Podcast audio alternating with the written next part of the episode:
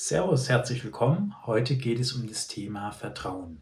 Ich habe vor, mich in den nächsten Wochen, Monaten mit dem Thema Egoismus zu beschäftigen und Vertrauen ist eben ein Teilaspekt des Ganzen.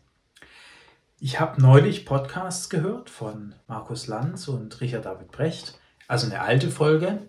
Und da ging es um die Corona-Thematik. Und da hat Markus Lanz die Frage gestellt, woran liegt es eigentlich, dass Menschen dem Piloten vertrauen, dem Busfahrer vertrauen, alles Menschen, von denen irgendwo ihr eigenes Leben abhängt, aber wenn der Wissenschaftler irgendwas zur Impfung sagt, dann vertrauen die Menschen nicht mehr. Und im Podcast, in der Ausgabe, wurde da keine Antwort drauf gegeben, aber ich habe gedacht, nee, ist doch eigentlich ganz einfach, weil die Rückkopplung fehlt. Also dem Piloten im Flugzeug, dem vertraue ich, weil ich weiß, der Pilot kann nicht mir schaden, ohne sich auch selbst zu schaden. Wenn der schlampig arbeitet, wenn der das Flugzeug zum Absturz bringt, ist der genauso dran wie ich.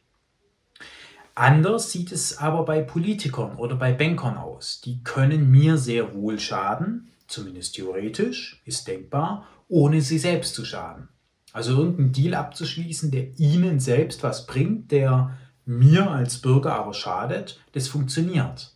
Aber der Pilot im Flugzeug kann eben nicht nur mich bei einem Flugzeugabsturz schädigen und sich selber nicht. Er sitzt im gleichen Boot. Und ich glaube, das ist eines der entscheidenden Punkte, woran Vertrauen scheitert oder was dafür sorgt, dass man Vertrauen eben erhält, dass diese Rückkopplung da ist, dass ich weiß, der andere handelt in meinem Interesse.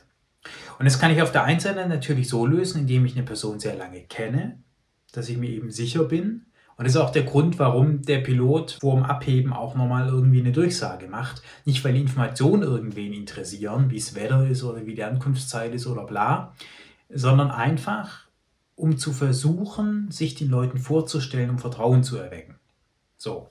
Das heißt, dem Pilot wird aus den beiden Gründen vertraut. Er hat das Vertrauen und die Rückkopplung ist da. Bei Politikern ist es anders oder bei Corona-Wissenschaftlern. Ich kann nicht jeden Politiker, jeden Wissenschaftler kennen. Keine Ahnung. Und es ist auch eine zunehmend abstrakte Sache. Also beim Flugzeug, das kann ich physisch sehen. Ich verstehe jetzt vielleicht nicht, wie das Ding im Detail fliegt oder was da grob abläuft, aber alles, was abläuft, ist mir irgendwo plausibel. Also es ist physisch erfahrbar. Während wenn wir über so Dinge wie Corona reden, dann ist es so abstrakt, dass ich mir als Bürger kein Bild davon machen kann. Also ich kann es gar nicht visuell überprüfen. Während wenn irgendwas beim Flugzeug vielleicht schief läuft, keine Ahnung, irgendwo ein Stück Metall runterhängt am Triebwerk, dann sehe ich das vielleicht auch beim Einsteigen. Also ich selber kann die Dinge auch kontrollieren. Und das kann ich bei Politik auch nicht. Ich kann nur entscheiden, okay, vertraue ich dem, was der Politiker, der Wissenschaftler sagt, oder lasse ich es bleiben. Ich habe aber keine persönliche Kontrollmöglichkeit, wenn ich mich mit der Materie nicht wirklich auskenne. Ich habe keine Möglichkeit, den Politiker, den Wissenschaftler persönlich kennenzulernen. Das heißt, ich kann nur nach formalen Gründen entscheiden.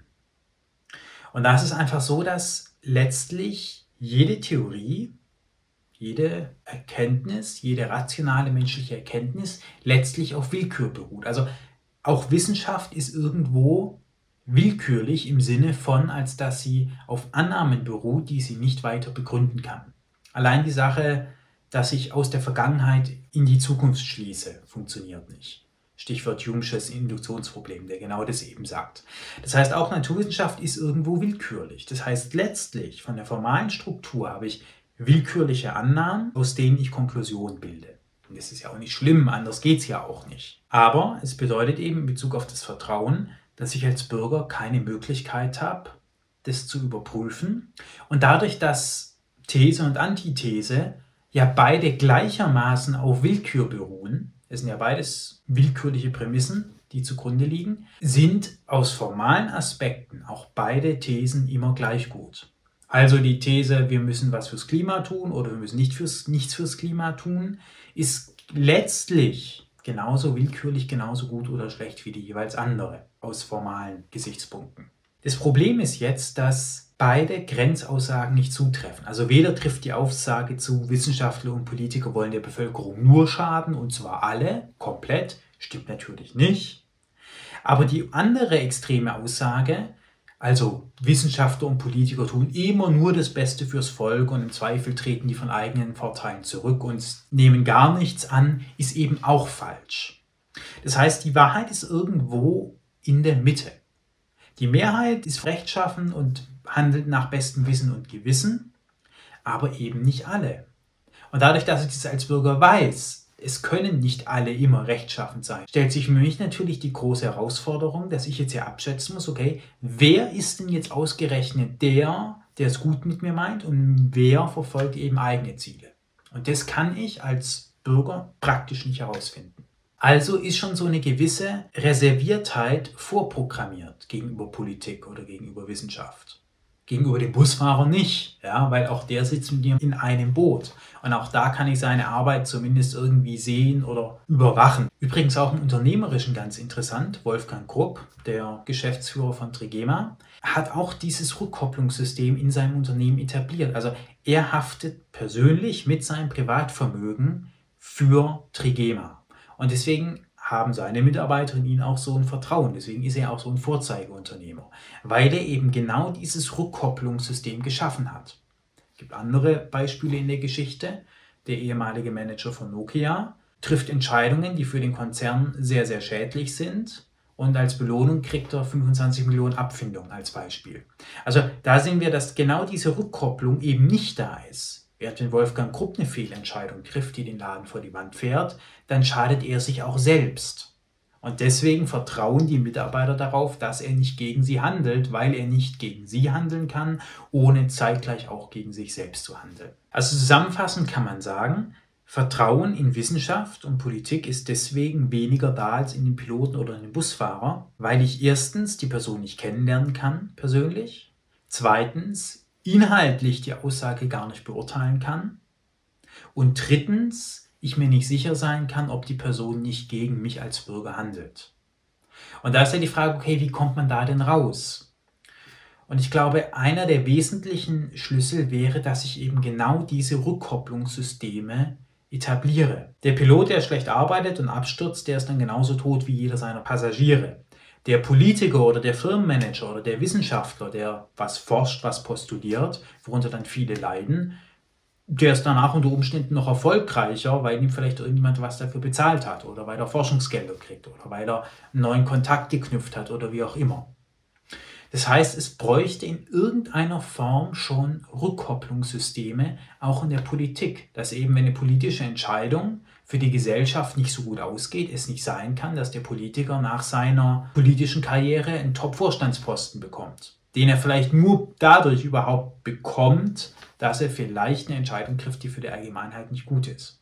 Jetzt ist es aber natürlich, und da sind wir beim Thema Egoismus, auch verständlich aus Sicht des Politikers, dass die genau solche Rückkopplungssysteme ablehnen.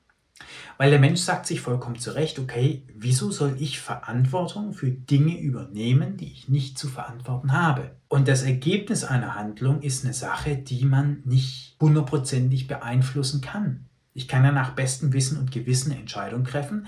Herauskommen kann trotzdem der Worst Case. Also wieso soll ich dann dafür Verantwortung übernehmen? Ein Politiker kann ja auch nichts für eine Pandemie. Aber er soll dann derjenige sein, der dafür haftet, wenn er sie nicht gut managt. Und da sagt das Individuum natürlich auch, ja, bin ich denn blöd? Das würde dann auch keiner mehr machen. Also da sind einfach so gewisse Probleme, die da eben auftreten, weswegen Vertrauen nicht so funktioniert wie eben beim Busfahrer oder beim Piloten. Ich glaube, grundsätzlich ist bei Vertrauen auch wichtig, dass der Vertrauende und der, der Vertrauen erhält, sich einig über die Ziele sind. Was ist überhaupt das Ziel? Und da könnte man vielleicht abstrakt sagen, okay, das Ziel ist das Gute, aber auch nicht das ist ja immer einig. Manche sagen, das Ziel ist gar nicht das Gute, sondern das Ziel ist Wirtschaftswachstum oder das Ziel ist eine hohe Impfquote oder das Ziel ist was weiß ich was. Also sich überhaupt schon mal auf das Gute zu einigen, ist schon mal der erste Schritt.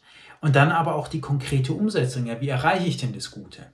Und das muss eben übereinstimmen. In diesem Sinne bedanke ich mich sehr für dein Zuhören. Hoffe, dir hat die heutige Folge Denkanstöße gegeben und würde mich sehr freuen, wenn du nächste Woche wieder dabei bist. Bis dahin.